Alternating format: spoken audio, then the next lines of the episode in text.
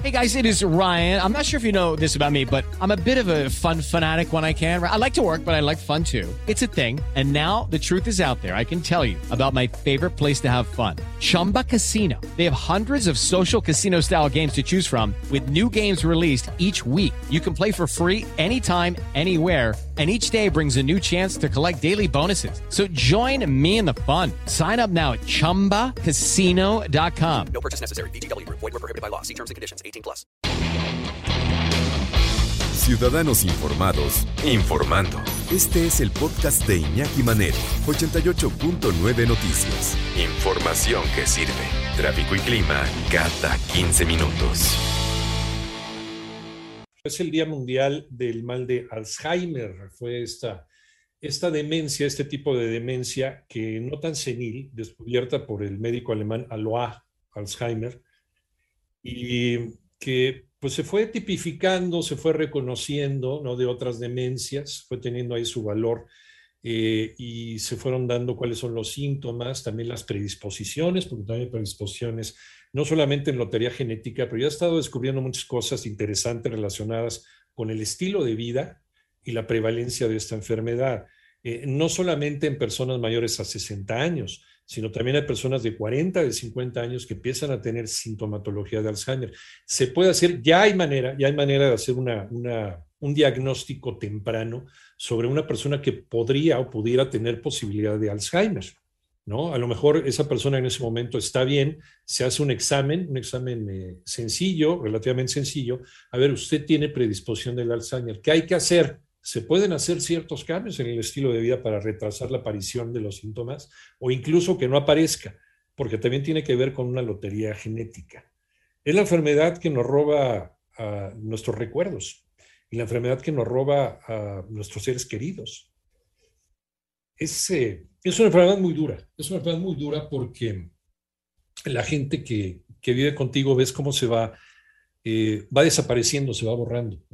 Esa persona con la cual tú platicabas, con la cual tú compartías cosas, ideas, sueños, ilusiones, se empieza a borrar. Y por eso también a nivel emotivo es una enfermedad muy difícil. No solamente es una enfermedad muy cara, es una enfermedad muy larga, muy dolorosa, ¿no? Con, con, una, con un diagnóstico, con una con una terminación muy larga. Puede durar una persona con Alzheimer 20, 30 años incluso. Pero de manera eh, emotiva, ¿no? de manera emocional, por eso es durísima. ¿Cómo estás, Moni Barrera? Güerita, buenas tardes. ¿Qué tal, Iñaki? Te saludo con mucho gusto y efectivamente vamos a hablar de este tipo de demencia definido como un padecimiento neurodegenerativo progresivo con deterioro cognitivo, pérdida de memoria, dificultad en el lenguaje, Iñaki, pérdida de estas habilidades de planificación y coordinación intelectual. Por eso, el Instituto Mexicano del Seguro Social pues brinda un plan, dicen, de rehabilitación con ludoterapia a pacientes con Alzheimer mediante diversas terapias y juegos que tiene por objetivo tratar de limitar el progreso de esta enfermedad y mejorar la calidad de vida de quienes padecen este mal degenerativo del sistema nervioso central.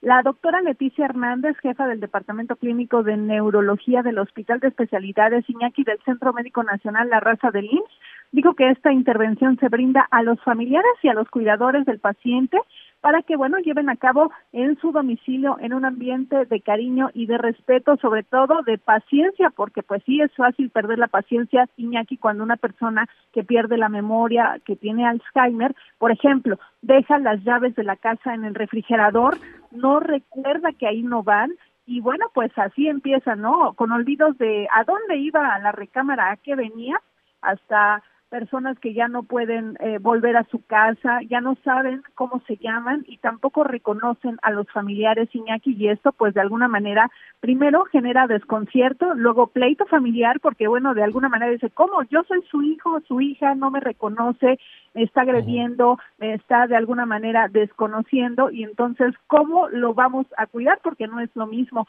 Y efectivamente con motivo del Día Mundial del Alzheimer que se conmemora este día, explicó que con el apoyo de los especialistas del área de psicología y neuropsicología se revisan las funciones cognitivas dañadas del paciente, en qué grado está, para explorar cómo se desarrolla su conocimiento y resolver problemas.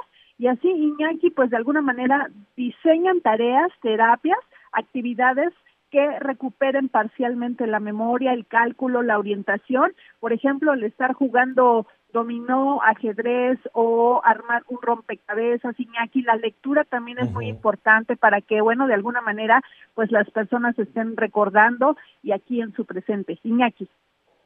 Sí, sí, hay que hacer una diferencia ¿eh? entre un olvido, un olvido común o una persona distraída y una persona que puede empezar a tener un deterioro cognitivo. Si bien es una enfermedad en este momento que no tiene cura, no, no hay una cura. Ahorita están probando muchas cosas, incluso vacunas, eh, incluso también algunos medicamentos para poder quitar esta, estas placas, se llaman placas amiloideas, son placas que van, van ocupando el lugar del, cerebro, ¿no?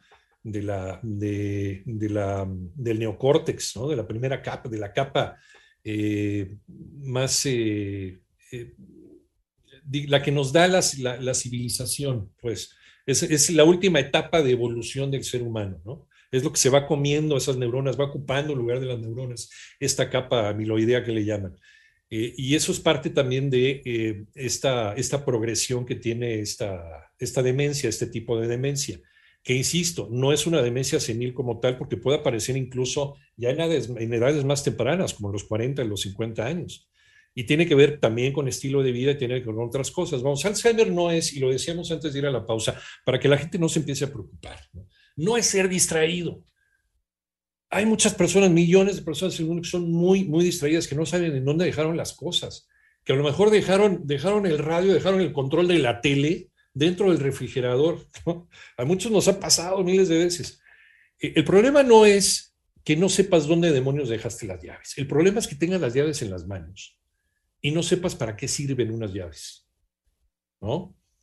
O sea, tú ves unas llaves y, las has visto toda tu vida y sabes que una llave sirve para abrir una cerradura. El problema es cuando tienes la llave en la mano y no sabes para qué sirve, o un lápiz. O de repente ya no reconoces a la gente, o, o a la gente que es parte de tu cotidianidad, con tu compañera o compañero, con tu familia, con tus hijos. Los confundes con tu madre, con tu padre, con, con tu abuelo, con un amigo de la infancia. Ese es el problema. Esas son las cosas que empiezan a disparar con, con el Alzheimer. Moni, volvemos contigo. Claro que sí, Iñaki. Y fíjate que los especialistas del IMSS informaron que hay hábitos que podrían reducir considerablemente hasta en 70% la presencia de Alzheimer, por ejemplo, reducir el consumo de grasas saturadas, comer eh, abundantes frutas y verduras, consumir alimentos con vitamina E o B, evitar los multivitamínicos con hierro y, por supuesto, mantenerse activo físicamente, Iñaki multivitamínicos con hierro, dice, evitarlos o, utilizarlos. Evitar, así dicen los especialistas del IMSS, no consumir, evitar a toda costa, dicen los multivitamínicos con hierro y cobre, pues así eh, ellos recomiendan y mantenerse activo físicamente. Interesante, porque también el Alzheimer está relacionado con la circulación de los vasos en el cerebro. Cuando están saturados los vasos en el cerebro, empieza, eh, se empieza a dar una degradación, empieza a faltar el oxígeno en el cerebro, sobre todo también a ciertas edades y por el estilo de vida que has llevado. Tu alimentación, el tabaco, el alcohol, etcétera, etcétera, la falta de oxigenación es lo que también produce esta degradación, ¿no? este deterioro cognitivo que también está relacionado con varias demencias, entre ellas el Alzheimer. Ahorita me sorprendiste con esto del hierro. ¿Algo más, Moni? No, Iñaki, pues solamente, digamos, mantenerse activo físicamente y tener una dieta muy saludable para que eh, en caso de tener de alguna manera, como tú dices, la lotería genética o eh, predisposición al Alzheimer, pues eh, que se presente lo más tarde posible. Muchas gracias, Moni. Un abrazo, buena tarde. Igualmente, que te vaya muy bien. También hay que dejar, hay que dejar trabajar a la ciencia, ¿no? Hay que darle tiempo a la ciencia, hay que ir evitando. Si traes esa lotería genética también, si a lo mejor estás dentro de esas posibilidades, porque abuelita, porque papá, porque mamá, porque algún hermano lo tuvo, padeció o padece esa enfermedad, no necesariamente lo vas a padecer tú. O sea, no necesariamente toda la familia lo puede padecer, pero podemos ir alargando el, el eh, tiempo de espera que aparezcan los síntomas, llevando una vida más sana. Eso sí es cierto y le estamos dando a la ciencia tiempo para que empiece a descubrir a lo mejor una cura o una vacuna o un tratamiento eficiente que hasta ahorita no lo hay al 100% para evitar la llegada del Alzheimer. Pero fíjense que hay un reporte de la Comisión de The Lancet, que es una de las revistas de, información científica médica más importantes del mundo, sobre demencia, hizo este, este estudio The Lancet. El primer factor de riesgo es la baja educación de las personas durante la infancia. ¿Por qué? Dice, este factor influye en el 11% de los casos en América Latina. Los tres factores de riesgo de Alzheimer siguientes son la pérdida auditiva, la hipertensión sin control y la obesidad durante la vida adulta. O sea, estilo de vida, ahí tenemos.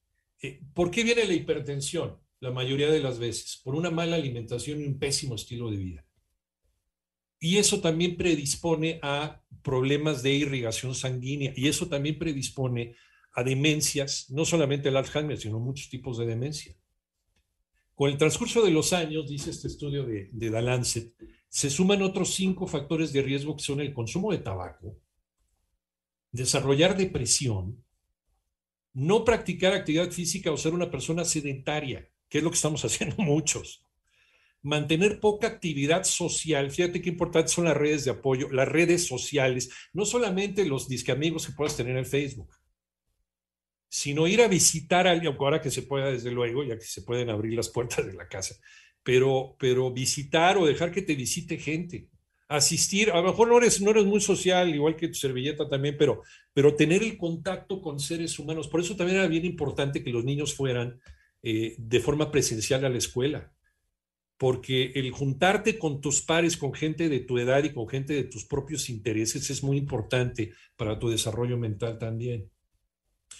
Em, dice también mantener poca actividad social con otras personas y tener, bueno, desde luego, diabetes no controlada.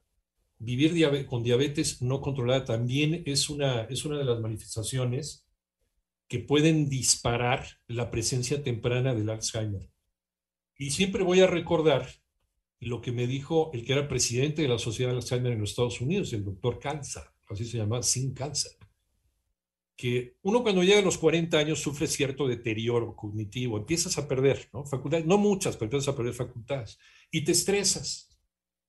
Y entonces el estrés provoca que pierdas más facultades cognitivas. Entonces es un círculo vicioso. El estrés, dice la Sociedad Americana contra el Alzheimer, es importantísimo para la aparición temprana de este tipo de manifestaciones de, problemas cognitivos, ¿no? de demencias, incluyendo el Alzheimer. Entonces, cuiden mucho, hay que cuidar mucho el cerebro, hay que alimentar bien el cerebro, hay que oxigenar bien el cerebro, hay que cuidarlo y hay que tranquilizar el cerebro. Eso es bien importante.